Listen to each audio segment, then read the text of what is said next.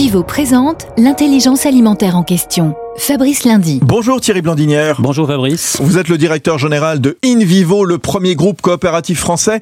Comment la France, grande puissance agricole, grande puissance céréalière, euh, doit-elle conquérir le monde? Vous venez de créer InVivo, un nouvel ensemble, Grain Overseas. Qui sont les parties prenantes? Grain Overseas, c'est l'association de plusieurs coopératives leaders dans la collecte de céréales et destinée à mieux vendre pour mieux exporter au meilleur prix le blé français dans le monde entier.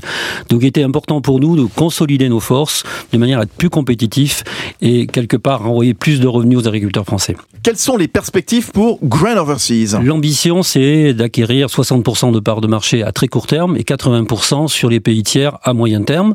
Donc un enjeu conséquent pour l'agriculture française. Merci Thierry Blandinière. Merci Fabrice. Premier groupe coopératif agricole français, InVivo s'engage pour une croissance durable en créant l'intelligence alimentaire, le lien entre la terre, ceux qui la cultivent et ceux qui s'en nourrissent.